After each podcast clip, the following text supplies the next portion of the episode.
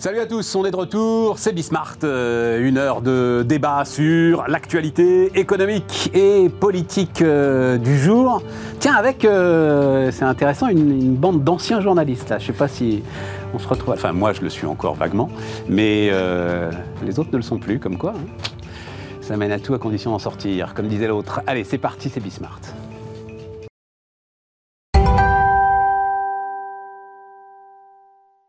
Donc, autour de la table, Isabelle Masse. Salut euh, Isabelle. Salut Stéphane. Euh, associé Veille Solis, t'étais journaliste où toi, euh, Isabelle été journaliste en euh, dernier poste chez Bloomberg. J'étais Chez Bloomberg. directrice de la rédaction de Bloomberg France.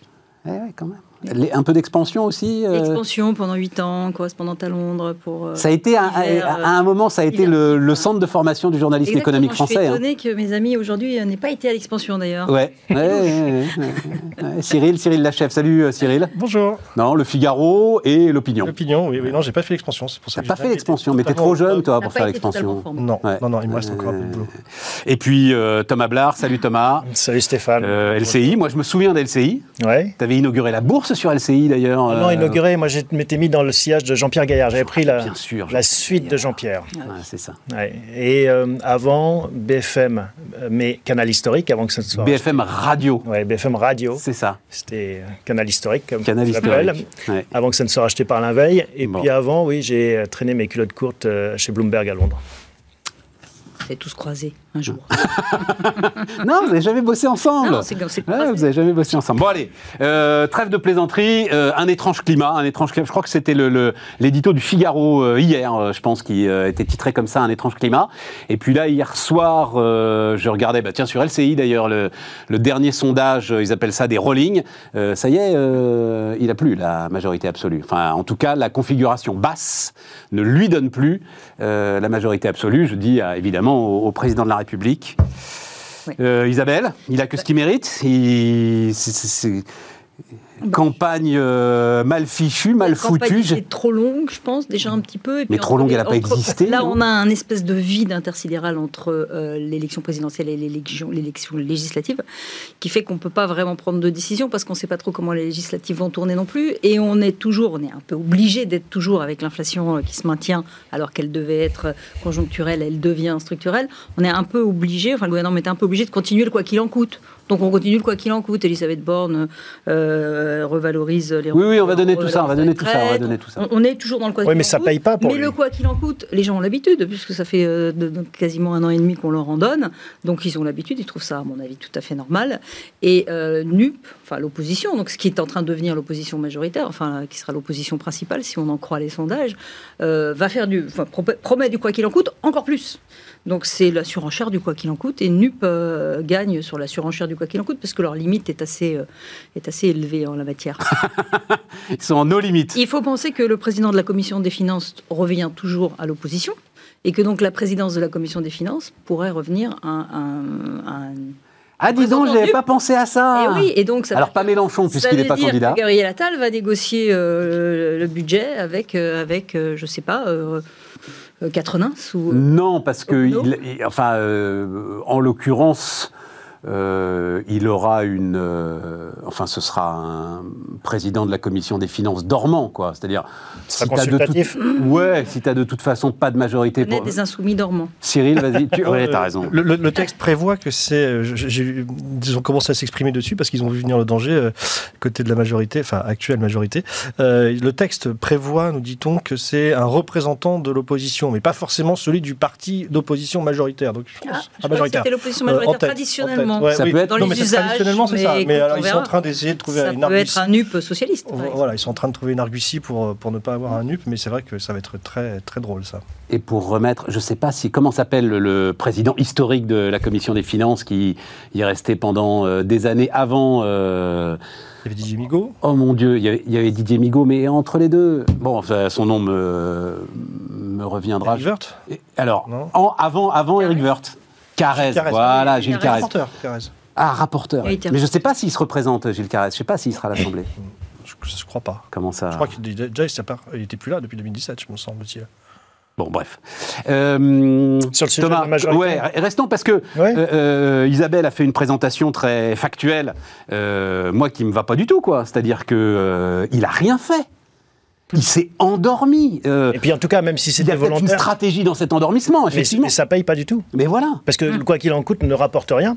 Et alors, au-delà de ça, en fait, moi, ce que je trouve intéressant, c'est s'il a une majorité relative, on en parlait déjà il y a, 10 jours, ça va redonner un peu d'espace à LR et ça va peut-être le ramener euh, à droite pour faire une coalition LR et euh, LRM. Parce que je ne le vois pas faire une coalition. Ah, mais il avec, n'a pas le euh, choix. Oui, mais c'est intéressant. Il Donc, à vouloir, à vouloir aller draguer un petit peu euh, à gauche, il va se retrouver plus à droite. Ce que tu disais, Thomas, la dernière fois, effectivement, qu'on se parlait, je trouve ça très intéressant, très intelligent.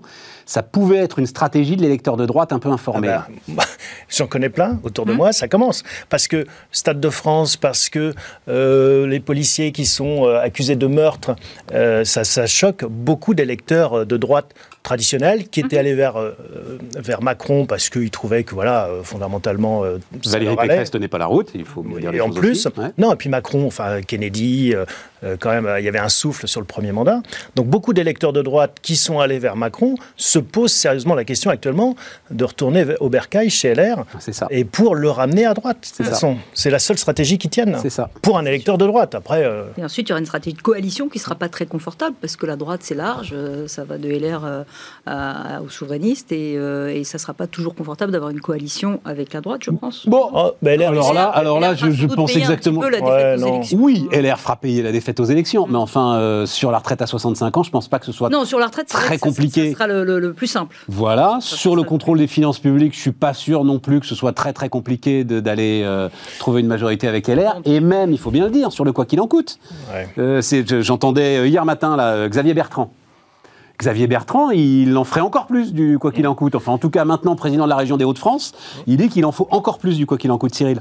Bah, C'est-à-dire qu'il faut vraiment remonter euh, encore plus loin. C'est-à-dire qu'en fait, Macron a fait une, Emmanuel Macron a fait une campagne totalement à droite euh, avant le premier tour et puis une campagne totalement à gauche au deuxième. Tu Donc, as raison. Forcément, euh, en arrivant euh, maintenant dans la législative, on est, on est un peu coincé. Et c'est vrai, euh, pour rejoindre ce que disait Isabelle, euh, mine de rien, les, les présidentielles étaient deux semaines plus tôt euh, que les autres années, traditionnellement. Donc ça fait quand même entre guillemets une période de législative où, il ne se passe rien plus longue et, et le fait est que c'est quand même quasiment les mêmes qui ont rempilé ou du moins dans l'esprit global les Français puisque les nouveaux ne pouvant rien faire ne pouvant rien dire on les voit pas on ne voit que les anciennes têtes donc on a le sentiment que finalement on a appuyé sur pause depuis tellement longtemps euh, que euh, bah, forcément ça, ça, ça, ça, entretient ce sentiment euh, qu'il faut peut-être un peu pour vraiment bouger les choses alors c'est certains voter euh, NUPS et chez d'autres revenir au, au bercail moi ce qui, ce qui Mais me il pouvait pas f- glisser la réforme des retraites là bien dans sûr. ce- Non, mais il a- bien sûr, on est d'accord. Non, mais évidemment. Et, et la seule sortie qu'il a faite ce week-end sur la création de son fameux conseil de la ré- comité de, ré- de rénovation. Conseil national, de la refondation. refondation, oui, j'arrive même plus, c'est tellement Bref, et, en plus, c'est pour expliquer qu'il va mettre des citoyens pour faire les futures réformes à un moment où on s'apprête à voter pour les députés. Donc c'est quand même une erreur. euh, Enfin, c'est- montrer à quel point il dédaigne l'élection qui arrive. Donc franchement, en termes de communication, c'est à la fois euh, il, il se passe rien et euh, les rares fois où il dit quelque chose, c'est quand même. Enfin, Non, mais la vraie question, c'est est-ce que c'est voulu ou pas? Voilà. Est-ce qu'il y a manque d'idées ou est-ce que c'est une stratégie? On met tout sous les tout foire. Ça lui a réussi pour la présidentielle. On a tenu au maximum pour faire le moindre campagne possible. Et, et cette stratégie a, a été payante pour la présidentielle. En se disant, on ne parle pas des choses et puis on repart comme un- On enjambe les élections. C'est en train de, de, de lui revenir en retour de flamme. Ça m'a si c'est voulu. Mais je suis pas d'accord. Tu peux pas dire la présidentielle, il balance la retraite à 65 ans. Oui. C'est pas rien quand même. Oui. C'est- C'est c'est- c'est Et une bombe depuis- atomique politique. et depuis- Non, non, mais il, il prend ce risque-là Oui, oui, oui. et il gagne. Et cette ligne gagne. Et je, j'emmerde les, les non-vaccinés. Et ils prenaient des risques. Mais Là, ils prennent sûr. plus de risques. Et quand on ne prend pas de risques, eh ben, on a. les législatives pour lancer la, la- la réforme. Tu peux pas la lancer maintenant. Mais pourquoi? Parce que ça serait pour le coup encore, euh, Au encore- contraire. encore plus. Et c'est ce euh, que veulent les Français qui ont voté pour lui. Mais non, c'est ce que veulent les Français la qui ont la voté pour lui. quasiment Attends, attends, entièrement hostile NUP et enfin NUP toute, toute la coalition NUP est hostile à la réforme des retraites. Les, on voit bien que dans les sondages euh, NUP progresse. Si tu lances comme ça la réforme des retraites avant les législatives, à mon avis, c'est un coup d'accélérateur encore pour NUP. Je Là, pense pour tout le coup, contraire, réforme euh, des retraites, elle passera encore plus Je pense difficilement. tout le contraire, Isabelle. Ouais. Attention, hein, avant le premier tour, un Français sur cinq, euh, étiage euh, historiquement bas, se déclare de gauche. Un Français sur cinq se déclare de gauche. Mais après, on découvre la réforme des retraites et on découvre qu'elle va être un petit peu abrupte. Et là, des gens se rallient à NUP. Ouais, mais t'oublies la bien des gens qui se rallient sociologie. à NUP. Les, sondages progressent. T'oublies la sociologie. Ce sont les personnes âgées, les seniors, les vieux, pour le dire franchement, qui votent pour Macron. Et eux veulent la réforme des retraites parce que ça sera plus confortable. Mm. Et ils n'auront pas à faire d'efforts sur la, la pension. Donc, en fait, il aurait dû continuer dans cette veine. Et ça, l'a fait, ga- ça lui a fait gagner les présidentielles. Donc pourquoi s'arrêter en si bon chemin? En effet, il en sait, je suis un président réformateur, je vais faire ce qu'il faut faire pour le pays. Il gardait son électorat euh, soudé et il n'envoyait pas des signaux à NUP dont personne, il gagnera aucun électeur sur sa gauche. Non, il y a un pas électeur sur sa gauche, mais il va en perdre. C'est ça que je- moi je vois. Je vois que la réforme des retraites a renforcé cette coalition NUP. Oui, mais du coup, elle effrite aussi la jour. droite. Tu as vu sur euh, les Français de l'étranger. Mais ils- et les sondages à 30, progressent de- 30%. Non, Ouais. alors les Français de l'étranger, on va laisser Ah, de sur côté parce du que Nord, c'est vraiment très particulier. Mm. Mais les, pro- les, les, les sondages progressent. Pardon Isabelle, mais c'est contradictoire. Les sondages progressent de jour en jour alors qu'ils ne cessent de reculer sur la réforme des Mais retraites on et sur les histoires sociales. C'est bien le On signe. C'est bien le signe que c'est une Mm. stratégie perdante et qu'il aurait dû, moi je suis tout à fait d'accord avec Thomas, continuer à vider LR. Il avait commencé à le faire au moment de la présidentielle, il pouvait continuer à le faire. Là, il avait un socle solide. J'avais LR, parié en hein. 2017 avec une ex-consoeur qu'il n'y aurait jamais de réforme des retraites. Euh, alors ça, c'était en voyant Jean-Paul Delevoye qui était nommé pour s'en charger, mais ça c'est. Euh, mais, mais je suis quasi prêt à parier qu'il n'y en aura pas non plus en Voilà. 2022. Euh, J'exagère un peu, mais il fera, il fera un petit truc timide. Mais, mais, mais euh, je suis sûr que. Alors en plus, surtout avec la majorité qui s'en Enfin, c'est un sujet qu'il n'a jamais su aborder. Et donc, euh, et donc il n'a jamais su s'y prendre. Je vois pas pourquoi là, tout d'un coup, ça irait mieux qu'en 2017 pour, pour la faire. Donc euh, je suis prêt à parier. Je vais probablement me planter, mais en tout cas, sincèrement, je pense que. il- je sais pas pourquoi il s'obstine à. Mm. Enfin, si, d'un point de vue économique, il a bien raison, évidemment, mais pourquoi il s'obstine toujours à remettre ça, euh, sauf à Et ça effectivement. a marché pour les seniors. aussi. Ça a marché. Moi, je suis pas d'accord pour avec avoir. Je pense mais- est LR est déjà vidé. On va Et voir. Les NUP, que je connais, j'en connais un tout petit peu, ce qui les révolte, c'est la réforme des retraites et les soignants. Bon. Il y a deux sujets qui les révoltent et qui font que s'ils étaient euh, mi-NUP, euh, mi- mi-centristes, ils sont passés côté NUP. Ah, tu crois qu'il y a un grand écart Il y a deux- il y a entre, deux- choses il y a un qui- grand fossé entre NUP et, et Macron? Je veux dire, c'est quoi le PS et le PS, il est entre le encore plus vidé que LR. Entre le centre gauche et la partie socialiste de NUP, oui, il n'y a pas, il y a, il y a pas grand-chose. Mais ils sont déjà chez NUP. Bon, on a fait le tour, chacun a échangé ses arguments et, et je pense que vous-même, euh, euh, vous avez des, des éléments de réflexion. Non, après Cyril, le sujet, s'il ne fait pas la réforme des retraites, euh, alors là, on va avoir un problème. C'est-à-dire euh, euh, Christian Saint-Etienne qui euh, est venu il y a une dizaine de jours nous dire que euh, Macron allait connaître son instant de Tsipras euh, en euh, septembre, octobre, novembre. Donc là, tu étais en train de le donner, euh, euh, Isabelle, les, les- les dernières annonces. Donc euh, euh, 4% donc de revalorisation euh, des pensions de retraite euh, à partir du mois de juillet. Le- Bercy euh, donne un chiffre euh, aux échos de 5 milliards d'euros euh, donc sur les 6 mois qui restent, donc 10 milliards d'euros en année pleine. Euh, Erwan Tison, qui était avec nous euh, la semaine dernière, et donc l'Institut Sapiens a fait des calculs euh, portant sur 5%, parce qu'en fait c'est 4%, il y a déjà eu 1,1% de revalorisation, c'est 17 milliards d'euros en année pleine en fait. C'est 17 milliards d'euros en année pleine de, euh, de dépenses supplémentaires pour, euh, pour les retraites. Et euh, minima sociaux, donc pareil, 4%. Il faut rajouter 1,8 de déjà de, de revalorisation. Là encore, euh, Bercy donne un chiffre de 4 milliards en année pleine, ça doit être plus. Euh, tu ajoutes donc le bouclier énergétique euh, qui continue, hein, euh, enfin en tout cas pas à l'essence. L'essence a priori ça va s'éteindre au mois d'août, mais il y aura un chèque essence pour les gros rouleurs. Mais, le blocage des prix de l'électricité, le blocage des prix du gaz, lui il continue Le chèque alimentaire. à nous coûter, attends, attends, à nous coûter, euh, allez, 3-4 milliards d'euros par mois. Et arrive effectivement le chèque alimentaire. Là, je pense que ce sera quand même beaucoup, beaucoup plus réduit, quoi. On n'est pas en sur les... coût, mais bon.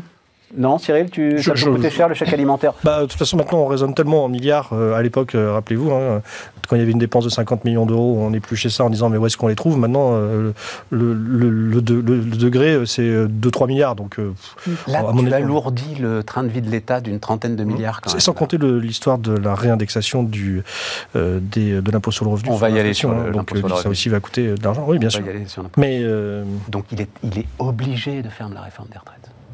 Ce sera certainement pas une réforme pour faire des économies à court terme. mais C'est, c'est- Ouais, mais, Non, mais il est obligé d'envoyer ce signal. ah oui. C'est- Enfin, tu sais comment ça marche. Enfin, lui, tu le sais mieux Oui. que moi d'ailleurs. Ouais. à long terme, peut-être, oui. Mais- oui. Non, ou alors- Ah, euh, le moment de Tsipras. Mm. Il a fallu qu'il fasse sa réforme des retraites. Point à la ligne. Ou alors il fera semblant de la faire et puis il dira regardez c'est impossible, je me retrouve avec la rue encore une fois et donc du coup j'ai toutes les raisons d'oublier euh, toutes ces réformes. Il, il, est obligé de faire la réforme des retraites parce qu'il y a quelque chose qui est plus important que les retraites. Je pense encore c'est l'autonomie, le grand âge et que ça, ce, cinquième risque, il va être corrélé si c'est fait intelligemment, il doit être corrélé à la réforme des retraites parce que quelque part c'est aussi un petit peu après la retraite euh, les besoins de financement de l'autonomie sont massifs. Et si on ne fait pas cette réforme, euh, c'est la catastrophe. Mmh. Puisqu'on a vraiment euh, le cinquième risque, on appelle le cinquième risque, le risque de perte d'autonomie des gens qui n'est pas financé. Et on arrive à, je ne sais pas combien de personnes qui vont dépasser les 80, les 90 ans l'année prochaine. Il faut financer ce risque. C'est obligatoire. Et il va, si, si la réforme est bien faite, ça doit être corrélé plus le réchauffement climatique, enfin la transition, plus, plus, plus.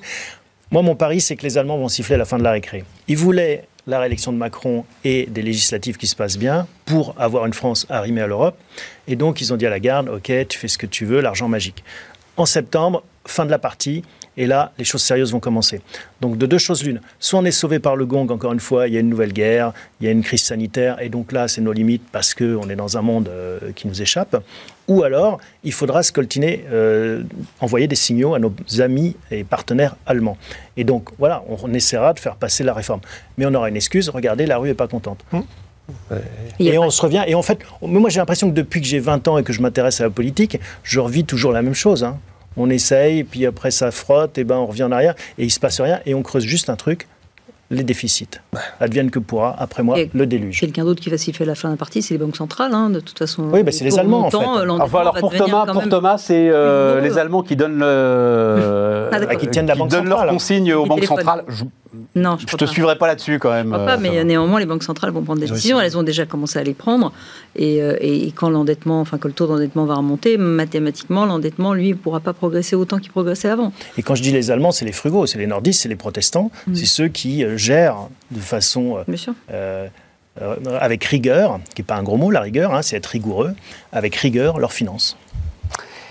Là où je te suis pas, ni toi, c'est que on est la France. Hmm.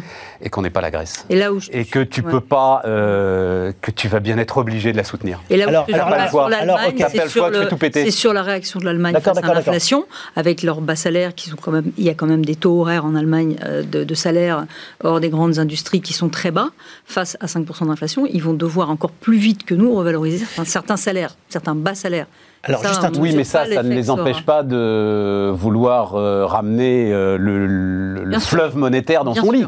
Mais ils auront peut-être aussi des problèmes de financement de leur côté. Juste une chose, Stéphane. On est la France, on peut tout se permettre. Ouais. Mais alors, pourquoi on a cette émission? Pourquoi on a ce débat? En effet, on a l'argent magique, on est la France. Mais arrêtons de bosser, arrêtons de faire des efforts. Et euh, augmentons les retraites. Enfin, Mélenchon a raison. Quand tu dis ça, c'est tu votes NUP. Eh bien, votons NUP et on verra où ça nous mène. Alors, si on restera longtemps la France. Alors, c'est là que je voulais. Euh, c'était très bien, parce que c'est là que je voulais en venir. Hmm. Euh, euh, un point de vue, alors tout ce qu'écrivent Tesmar et Landier m'intéresse beaucoup. Augustin Landier était venu ici nous, nous parler du bouquin qu'ils ont écrit ensemble, hein, qui s'appelle Le prix de nos valeurs.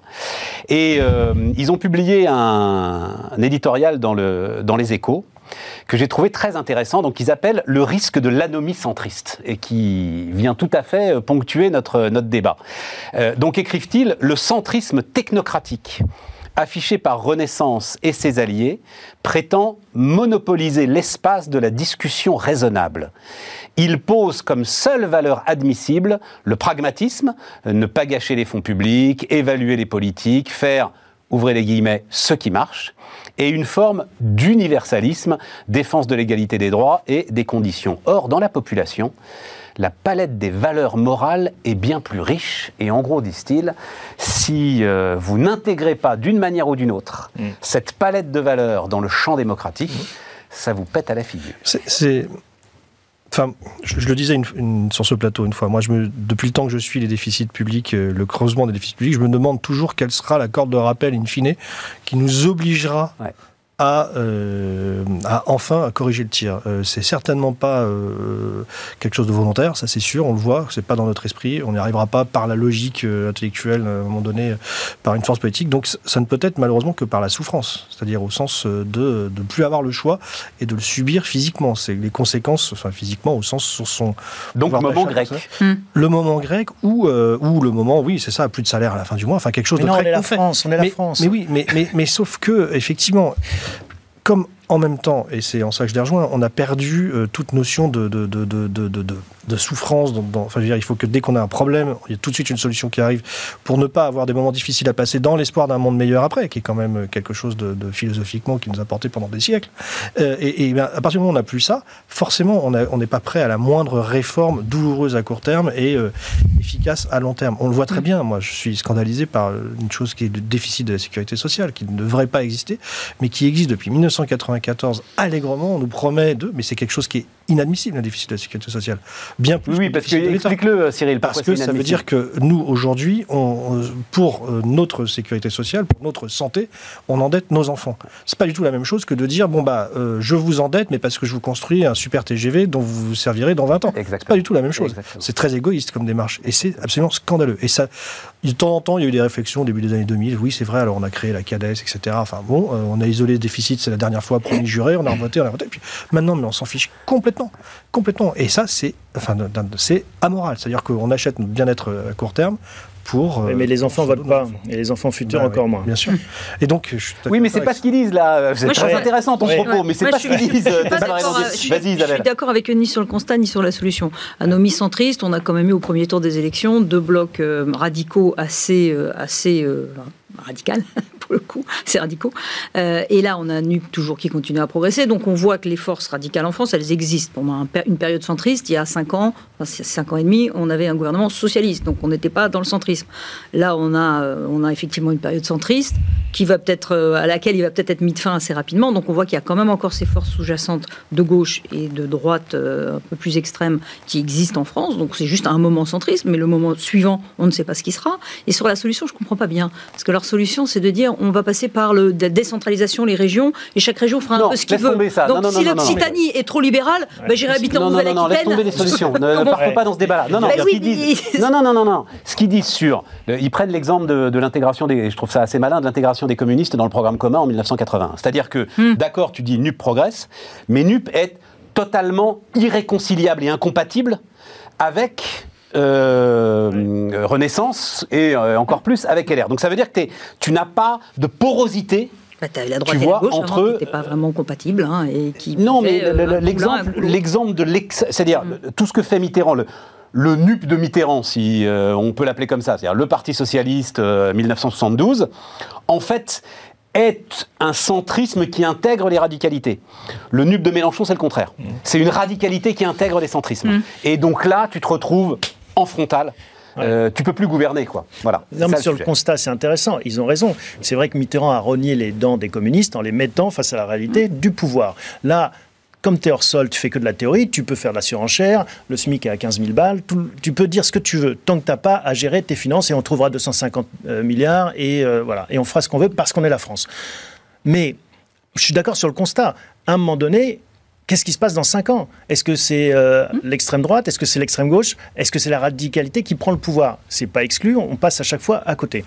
Bon, donc qu'est-ce qu'on fait? Mais la- la- les réponses, en effet, décentralisation ou proportionnelle, ça ne ferait qu'accroître le, le Le bazar problème. ambiant. Euh, si tu as un maire de Grenoble qui décide qu'on met le burkini dans toute la France ou dans, tout Mm. dans toute la région, tu lui donnes plus de pouvoir. Si tu as de la proportionnelle avec plus de NUP et plus de RN, c'est super, mais l'Assemblée, bon, ça sera une, une foire d'empoigne. Donc la solution, elle n'est pas forcément là. Mais en effet, le problème, c'est un constat. Et le, Moi, c'est le constat qui m'intéresse. je vous ai pas lu la solution. La constat qui solution, à la, à la limite, c'est quoi? C'est que revivent des forces démocratiques d'alternance de gauche et de droite, c'est-à-dire qu'on ait à nouveau des hommes et des femmes politiques qui fassent leur job, qui réfléchissent, qui prennent, qui soient courageux et qui essayent de faire bouger les lignes. C'est ça. Alors, c'est- Là où je ne suis pas d'accord avec toi, c'est qu'il n'y a pas deux blocs euh, extrémistes. Il y en a trois. Il y a l'extrême droite, l'extrême gauche et l'extrême centre. Hein, et, et, ça, c'est effectivement c'est ça qui c'est ça qui l'extrême en même tentisme, si je puis dire. C'est-à-dire euh, mm. et, et, où en fait dès que dès qu'on a une opinion euh, dès qu'on a une volonté de faire de faire quelque chose, c'est oulala attention, euh, il faut que ça déséquilibre rien du tout d'une part et surtout surtout euh, euh, soyons pragmatiques, donc ne faisons rien. et, et c'est ça qui est dramatique. Mm. C'est le cercle de la raison d'Alain Minck dans les années 90. C'est dans les années 90. Oui, je crois que c'est ça. Hein, C'était dans les années 90. Euh, ok, eh ben, euh, on marque une pause. On se retrouve dans un instant.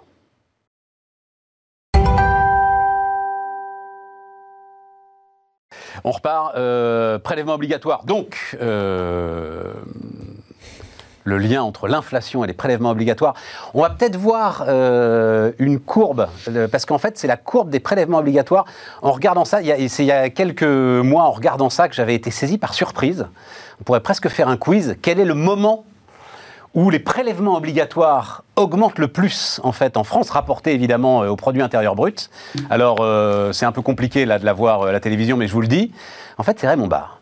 En fait, c'est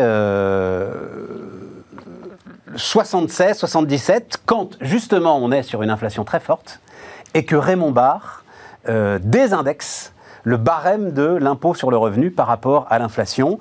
Et on va avoir, alors je ne sais plus si j'ai le chiffre, oui, 43% de contribuables en plus en 10 ans. Tu m'étonnes qu'il a perdu les élections derrière. Mm, mm. non, je trouve que enfin, quand on fait l'histoire de 1981, on en parle assez peu. Moi, j'ai découvert ça avec beaucoup de surprises. Il faudrait ramener au nombre de contribuables, ce serait intéressant d'ailleurs, parce que je pense qu'il descend maintenant le nombre de contribuables. Peut-être. Mais là, c'est le pourcentage euh, de la richesse prélevée en prélèvement obligatoire. Et donc, il y avait eu le coup en 2012, c'est ça, hein, Cyril? De, 2012, oui, pardon. 2012, 2012 avec François Hollande. Ouais, ouais, et là, c'est 400 000 nouveaux foyers qui étaient euh, devenus imposables. et je me rappelle très bien de cette séquence où, en fait, ça m'avait été rapporté euh, en, commission, euh, en, commission des finances, justement. Mm. les députés socialistes affolés arrivent et disent mais à Bernard Cazeneuve, qui était ministre du Budget, mais et, tout le monde, dans, dans, dans, nos circonscriptions, tout le monde nous dit qu'ils payent des impôts, ils n'en payaient pas avant, qu'est-ce mm. qui se passe? Et là, donc, Bercy lâche ce chiffre de 400 000 qui nous avait été rapporté et qui avait été fondamentalement démenti, je me rappelle. Et en fait, c'est juste logique. Sarkozy qui avait désindexé. Hollande a maintenu oui, la oui, tout à fait, mais Sarkozy avait C'est totalement logique. Hum. Euh, c'est-à-dire qu'en fait, hein, le schéma il est assez simple, c'est que euh, tous les ans, euh, normalement, on fait progresser le barème du niveau de l'inflation pour que, bah, si ton salaire évolue comme l'inflation, tu restes dans la même zone hum. de, de, taux d'imposition.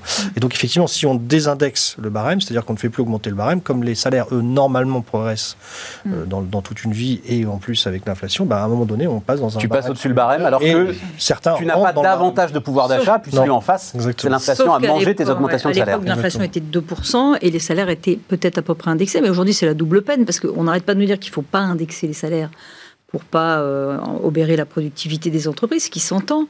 Mais en même temps, si on désindexe le barème de l'impôt, on paye deux fois. Non, non, mais il va l'indexer. Bruno Le Maire l'a dit ce matin. Très bien. Euh, il l'indexe, donc toujours c'est 4%, c'est le chiffre fétiche.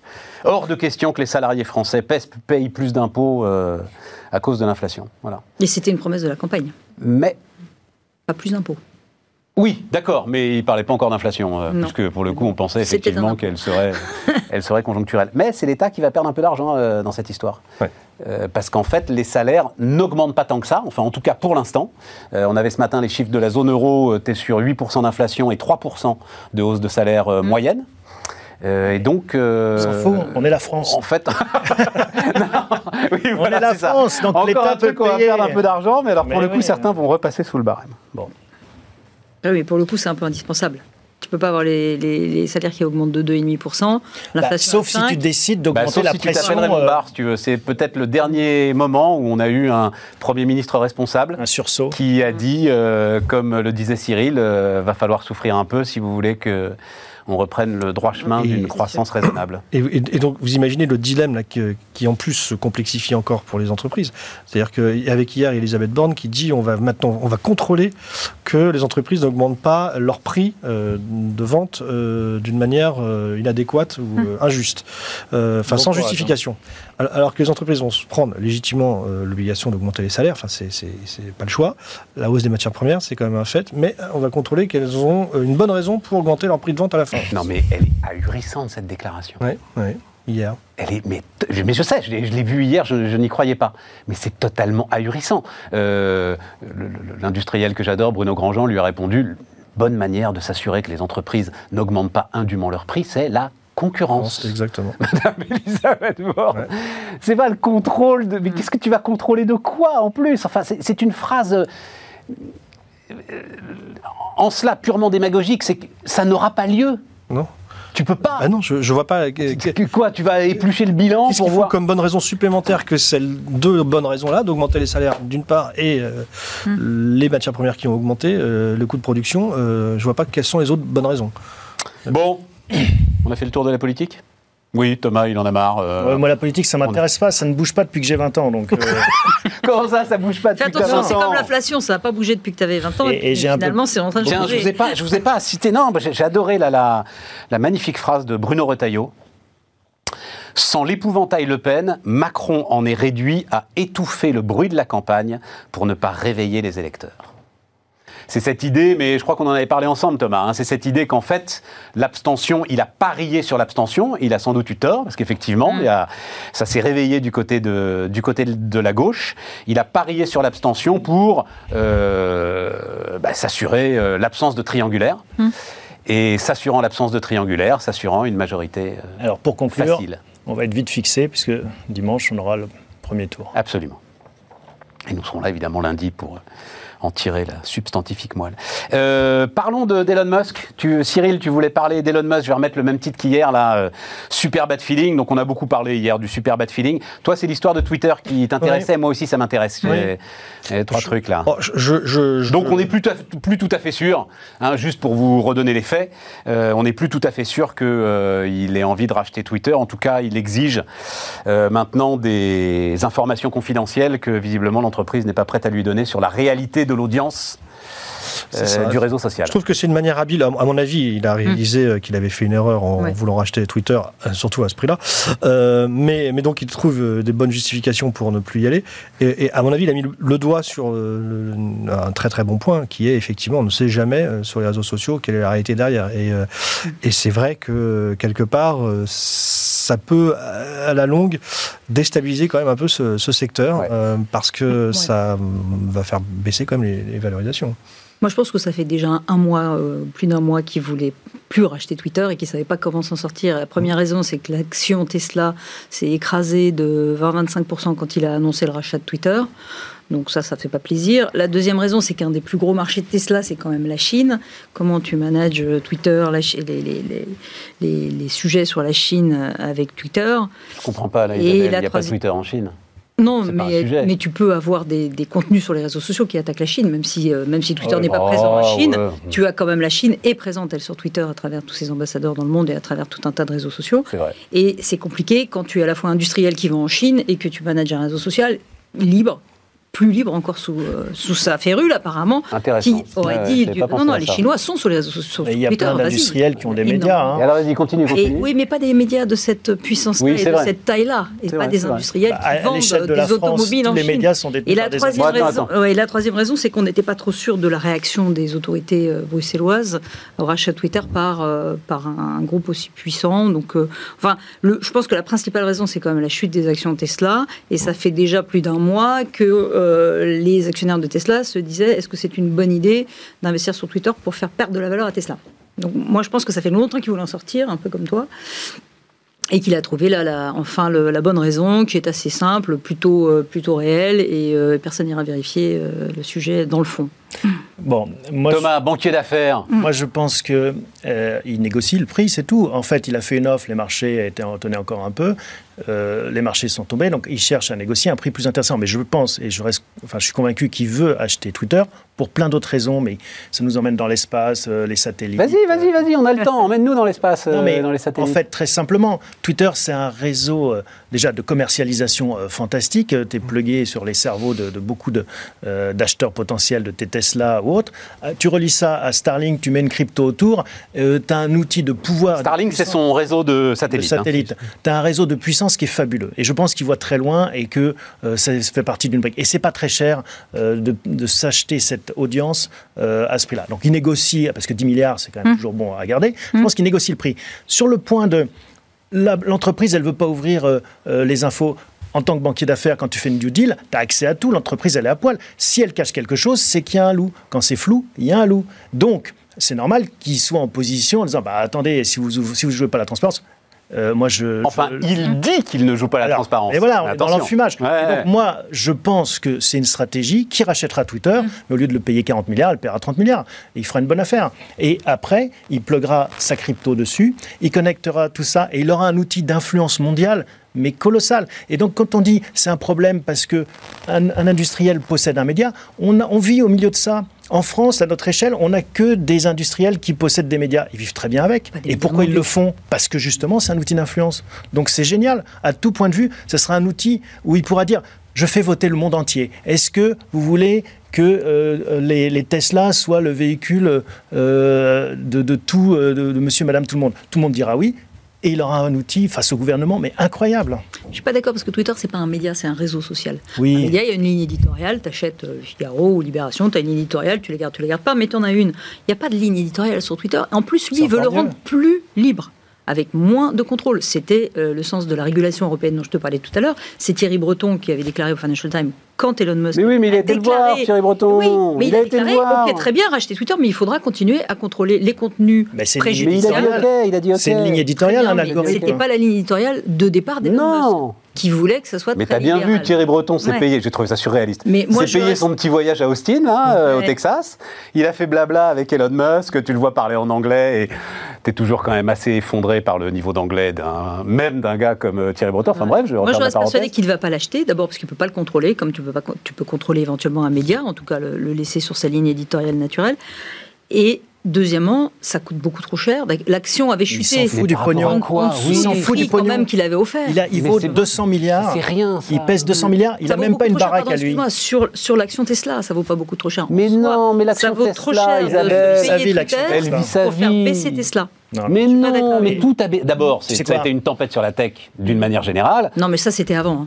Et puis La, la Tesla... baisse de l'action c'est Tesla, c'était avant la tempête sur la tech, c'était fin avril. Tu sais, le génie d'Elon. Musk, c'est qu'il a peur de rien. Sinon, il ferait pas plein de boîtes, il gérerait son compte de résultats. Il en a rien à faire. Prenons le pari ici, moi je pense qu'il ne Ouais, rachètera on prend pas le pari. Mais je crois en tout cas qu'alors, franchement, le cours de l'action Tesla, c'est le dernier de ces Ah, bah soucis. écoute, c'était avec ça qu'ils voulaient quand même acheter Twitter. Donc quand tu perds 20% de ta valeur. largement de quoi. Sur euh, ton. Et, et Thierry, les autres actionnaires en plus. Moi, mon- point, et je suis tout à fait d'accord avec ce qui a été dit, hein, c'est vrai que ça va être intéressant de voir, euh, in fine, euh, quel est son objectif. Moi, mon point était plutôt de dire, euh, de parler de Twitter en soi. C'est-à-dire que c'est pas d'Elon Musk, c'est juste qu'effectivement, il y a quelque chose qu'on oublie toujours avec les réseaux sociaux, c'est qu'on ne sait pas euh, vraiment la réalité des comptes euh, qui vous suivent ou qui sont sur ces réseaux sociaux. Et euh, quelque part, en termes de, euh, effectivement, d'influence euh, supposée, elle, elle est probablement très élevée, ok, mais on, on ne le mesure pas euh, dans la réalité des choses. Enfin, T'as des euh, petits outils qui te permettent de le faire. Alors il se trouve que moi j'ai euh, parce que euh, ça m'amusait beaucoup au début. Maintenant je suis un peu lassé, mais ça m'amusait beaucoup au début. Et donc j'ai euh, plus de 90 000 followers sur Twitter, donc ça commence à être un petit peu représentatif. Et donc tu as des petits outils euh, que j'avais utilisés pour savoir tu as combien de robots là-dedans? Hum. A priori, il te dit le petit outil, tu n'en as plus de la moitié. ouais, c'est ça. Donc c'est quand même, tu vois, euh, pas forcément d'ailleurs des, des bots, enfin ce qu'on appelle des bots, c'est-à-dire des trucs euh, qui n'ont absolument aucun sens. Ça peut être des robots d'entreprise, des comptes euh, business, tu vois, qui sont en fait pas Ce qui véritablement fait que des. Twitter n'est pas contrôlable. Mais si, pas- pas justement, un Musk, il va, tu vas voir, il va t'ouvrir le capot, Ouais. il va te dire, moi, je supprime Je tous ne les crois bots. pas. Deuxième pari. Est-ce que, euh, parce que c'est un, un des slogans que j'aime bien euh, sur Bismarck, tu trouves toujours plus libéral que toi.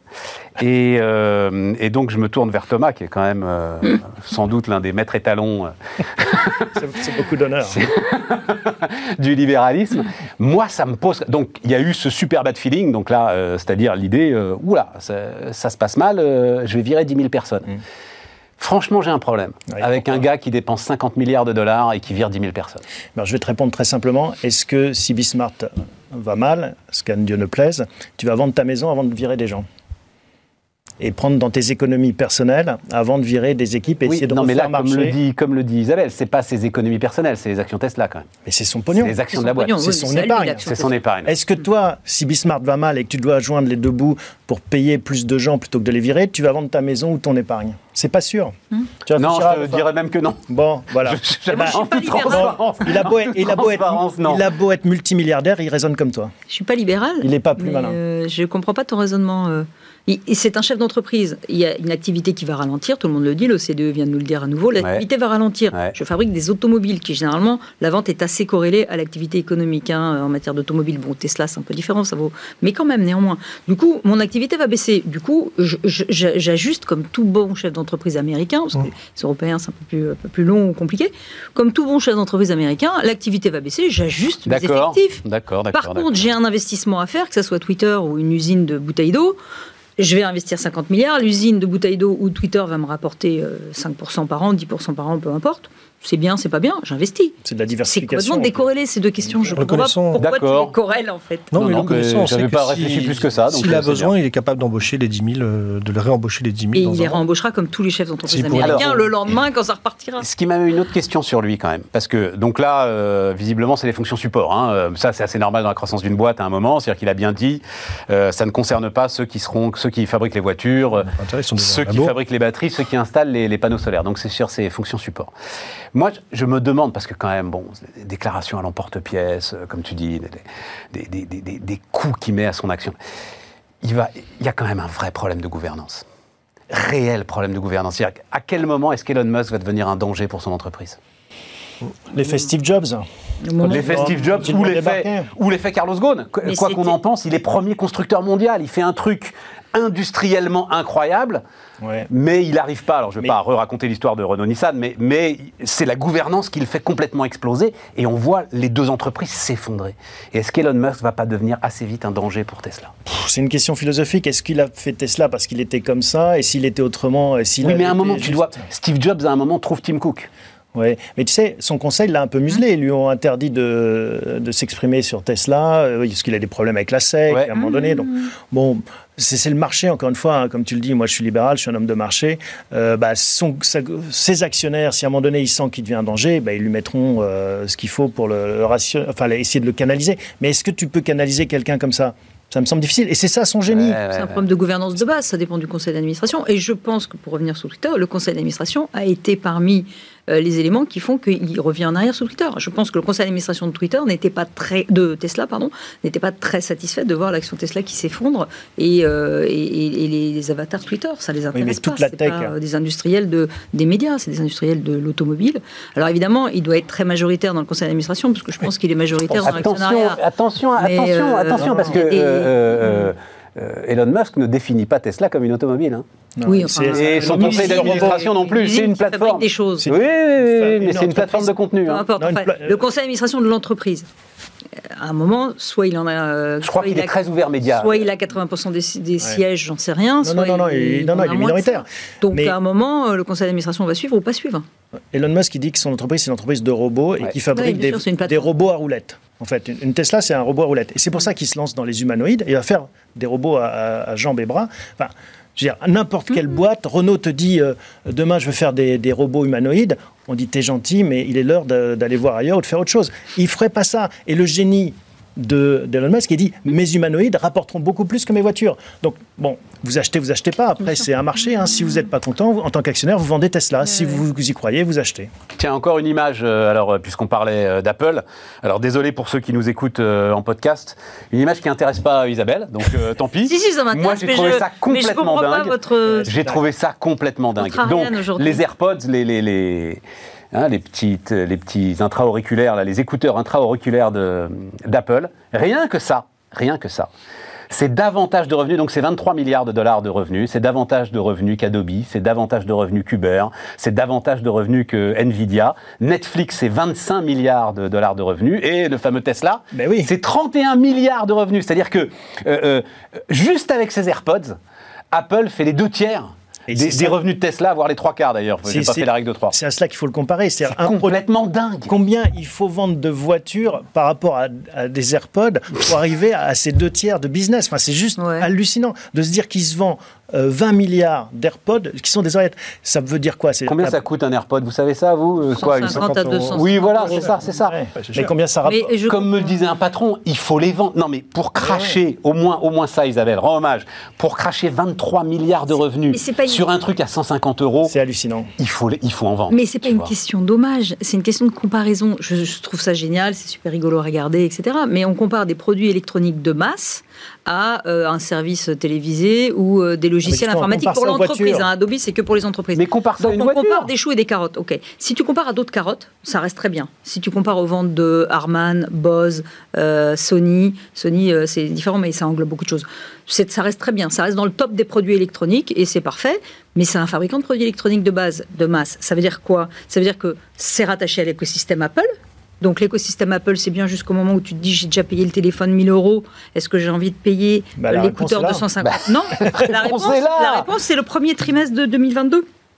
Les chiffres viennent de sortir et les ventes sont, sta- sont stables Ouais. d'AirPods. Et ce qui progresse, c'est intéressant, c'est les montres.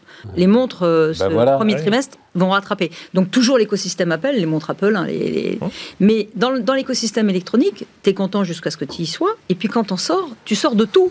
Si tu achètes un Samsung, tu sors des AirPods. Mais ça retire pas la performance. Cyril, Ça, ça ça- repose moi ça m'a bluffé. Ça montre le, le- le- le- le- enfin, c'est l'incroyable parcours d'Apple dans la transformation de cette entreprise. C'est- un produit de luxe, hein, euh, euh, les AirPods, euh, parce que à 150 euros, c'est quand même euh, très cher. Euh, et qu'ils ont réussi à faire un produit de luxe pour le grand euh, produit de consommation grand public, mais qui reste quand même un produit de luxe, De luxe. euh, qui est complètement inutile Et euh, dans l'absolu. et, et, et sur lequel ils ont imposé une révolution, on a oublié maintenant, euh, aux consommateurs, qui est d'arrêter de le plugger. Tu, pouvais, tu, tu ne pouvais plus le plugger avec un fil. Ouais. Donc tu n'as plus le choix, on t'impose ça. Donc, euh, donc c'est Alors, très Et t'en vends pour Et ça- 23 milliards de dollars. Ouais, ouais, Bah c'est très fort. Mais heureusement, Thierry Breton est là pour donc déjà pour finir sur l'écosystème, les obliger à prendre un, un bon vieux câble. pour finir Non, c'est pour la recharge, recharge. C'est pas pour Oui, plugger les ça va, ça va pas tarder un jour, il va leur, il va leur Et les pour finir sur l'écosystème, tu peux en sortir. Donc moi j'ai un iPhone, j'ai des écouteurs d'une autre marque que je ne citerai pas pour pas faire de pub, mais qui n'est pas iPhone, qui marche très très bien, qui sont moitié prix. Et franchement, honnêtement, la qualité est top. Et j'ai une montre connectée qui n'est pas une montre Apple. Donc je suis sortie en partie de l'écosystème Apple. Grâce Pourquoi à la Commission européenne. Parce qu'il est trop cher. Non, parce que c'est trop cher. Non, Et que oui, les autres si produits sont aussi bien à moitié prix. Isabelle, c'est- non, la ça, il faut le dire quand même. C'est du bien. produit C'est la électronique. concurrence, mais si ces produits sont compatibles, c'est parce que, et quand même, il faut le dire, Bien à un moment à Bruxelles, tu as des gens qui disent mais non, vous ne pouvez pas faire euh, un monde fermé. Juste pour terminer, parce que le chiffre là aussi m'a impressionné autour de Samsung. Donc là, c'est la, la une du Figaro. euh, je crois que c'était hier. Mmh. Euh, il faut là aussi, enfin, il faut ju- juste, c'est dingue. c'est complet. Enfin, il faut ramener ça donc. euh, euh, euh, alors, tiens, puisque j'ai cité Carlos Ghosn, il m'avait dit un jour méfiez-vous du marketing de l'investissement. Mm. Carlos Ghosn m'avait dit ça. Il y a des effets d'annonce sur l'investissement. Mais enfin, quand même. Mais tu sais combien 300 donc 356 milliards de dollars d'investissement sur 5 ans. Voilà ce que Samsung met sur la table, dépensé à 80% en Corée du Sud. Combien met l'Europe sur 10 ans? 42 milliards. Ben voilà, moi je pensais à nos 30 20 milliards de plan de 20 relance. tu sais. fois moins que Samsung, qui est un opérateur privé. Donc on voit à quel point ce match des puces, qui est un match essentiel pour l'avenir et notre souveraineté numérique, on met un ministre de la souveraineté numérique. Comment est-ce qu'il va lutter contre Samsung ou TSMC, euh, les Taïwanais? Là, c'est des vraies questions. Ces chiffres, en fait, ils parlent plus. 356 milliards, je ne sais pas si vous vous rendez compte, hein, la somme, et je ne sais pas comment on peut le matérialiser, C'est impossible. mais c'est euh, deux fois le budget de la France presque. Comment ça, deux fois le budget de la France? Non, c'est le budget de l'État. 356 milliards, c'est le budget de l'État. oui. C'est le Budget de l'État. Bon, alors voilà, Ah, c'est pas deux fois, une fois. Oui, voilà, voilà. c'est déjà pas mal. hein. Oui, oui, ça doit être à peu près, euh, avec notre PIB qui est redescendu, on doit être à 400 Oui. milliards de budget de l'État. Je sais On pas, on verra la loi de finances, mais on n'est pas loin, tu Bon, as parfaitement ok. raison. 300 Ouais, milliards de recettes à peu près. Oui, oui, oui, Donc avec ça, on voilà, paye ça. pendant un an des policiers, des infirmiers, on fait des routes, euh, des écoles, euh, des, des- des espaces culturels, tout ça pour mettre dans des usines de semi-conducteurs. Ça prouve à quel point ce monde va devenir virtuel. hein. C'est fou, hein c'est fou. Ouais, Hmm. Oui. Cyril, un commentaire sur ces 356 milliards de Samsung? Euh, Il y a un Moi, côté, euh, bah, il y a aussi malheureusement un côté un peu désespéré de, de- de Samsung qui, euh, qui effectivement, euh, fait la course contre TSMC. et voilà, c'est ça, est obligé de rattraper un peu son entre guillemets retard suite à des, des- des choix stratégiques euh, qui se sont révélés un peu moins, moins bons en termes de choix de puces sur lesquels euh, investir. Euh, mais mais c'est vrai que c'est spectaculaire. Euh, de toute façon, euh, le secteur privé est le premier investisseur dans le monde de très très très loin et il faut arrêter de croire qu'avec nos 30 petits milliards milliards euh, à chaque fois. On a l'impression que c'est l'État qui investit pour notre avenir. Et ça c'est vraiment appartient, c'est l'illusion qu'on nous donne. Nous. On vit dans cette illusion, nous, Cyril. Bah, évidemment. et ça appartient à une famille, Samsung. Ah, mais ça, c'est. 350 milliards. Comme LG, comme plein de, Ouais, mais bon. chez Bol. Bah, coréens. français, ça ferait bien longtemps Ouais. qu'il y aurait quand même l'État. au Mais c'est quand même. Pour leur Enfin, expliquer la c'est des conglomérats du 19e, c'est- c'est un truc de dingue. T'as l'impression que t'es avec les forges de Vindel. euh, 350 milliards, c'est énorme, mais je pense que c'est corrélé au marché de la puce qui exige effectivement beaucoup d'innovation, Ouais. etc. et beaucoup de nouvelles usines sans arrêt. Et ça, c'est inquiétant, le- quand même. Les, les- les critères, euh, les normes euh, changent tout le temps. Et donc, on est sur un marché euh, hyper compétitif, très coûteux en innovation et en production industrielle. Donc, nous, on a ST Microélectronics, je ne sais pas quel est leur euh, schéma d'investissement, je ne l'ai pas en tête, je suis désolée. Mais qui doit faire une vingtaine de milliards ils d'euros de chiffre ils d'affaires. ont aussi des projets euh, à, leur, à leur échelle, à, à leur taille de leur marché. Après, les Coréens sont leaders sur les puces. D'accord. Nous, on est leaders sur d'autres euh, secteurs. Je ne sais pas, euh, prends aéronautique. Combien les Coréens investissent dans leurs usines d'aéronautique Je n'ai pas la réponse, je vous rassure, c'est une question. Combien on investit, nous, euh, sur Airbus et sur l'aéronautique Pas européenne 356 Sans milliards. doute, non, mais si tu compares à la Corée, sans doute beaucoup plus. Donc, sur leur marché leader, ils essayent de le garder, ils ont beaucoup de mal et ils se battent et ils, ils tentent de le garder en investissant. Nous, on investit sur nos marchés leaders. On, a bien, on, on- on serait bien, euh, on serait bien euh, avisé de continuer à le faire et de mettre de l'argent dessus. Les États-Unis investissent dans la tech, ils ont la Silicon Valley et sans doute qu'ils mettent euh, plus que 350 milliards euh, par an dans euh, la Non, tech. non. Chacun investit dans son secteur phare. Donc, euh, tu vois, et eux, c'est ça leur secteur phare. Il y en a pas Mais je suis des pas masses sûr en que Corée, l'ensemble de l'Europe il y a notamment celui-là, et l'électronique autant que euh, Samsung. Mais bien sûr que non. Je sais pas. Mais non, ce que je veux dire par là, c'est en proportion. Non, mais c'est une question d'échelle. La Corée, c'est un pays qui est grand comme la France, à peu près. 350 milliards, une entreprise, Ils une investissent famille. sur leur secteur phare. 80% dépensés. Et en regarde Corée. LG. LG, c'est une entreprise coréenne et c'est pareil. C'est une famille euh, et un chebol et c'est détenu par, euh, par quelques actionnaires. Ah, mais tu te rends compte la dynamisme que du- tu mets au pays Ouais. Mais Tu te rends compte du plan de relance quand peux même mettre la loupe. 80% dépensés en C'est- Corée. Tu peux mettre la loupe où tu veux. C'est 80% dépensés en Corée. 80% Je peux te de dire que l'argent d'Airbus est dépensé en Europe. Mais c'est t'as pas 356 milliards, enfin jamais de la vie, rien, mais Isabelle. veux Ben, dire, moi, je te le dis. Mais non, mais c'est un vrai débat parce qu'on on parle de ça. on parle de euh, ça sur le nucléaire en Europe ou sur la transition quoi dans le climatique. nucléaire, les Coréens Non, mais on pourrait le faire. Oui, C'est mieux que 18 centimes le chèque par litre. bien sûr. Ça serait mieux. Mais on investit dans le dans dans la- dans l'automobile, dans l'aéronautique, Bon, tout va bien, dans- on est la France. dans le nucléaire, dans d'autres euh, secteurs. Mais Isabelle, Bah, si on avait. Non, non, mais je veux bien que tu sois là. euh, mais pardon, si on avait investi dans le nucléaire, tu vois, par exemple. Bah, on a quand Elles même en investi en, France, Elles heureusement. en il y a- train de tourner nos 50 ans. centrales. On a tu vois, elles investi seraient en train de tourner. euh, Il y a nos 50 ans. On a investi, on a quand même encore 80% de l'énergie qui est nucléaire. C'est quand même montrer qu'on a investi. L'électricité, pas l'énergie. L'électricité. L'électricité, tu as raison. Bon, les amis, euh, merci pour tout. Et puis, euh, bah, nous, on se retrouve euh, lundi pour euh, voir justement euh, quel sera le résultat de ces législatives finalement passionnantes. À lundi, Aurélie Planex sera là vendredi, évidemment.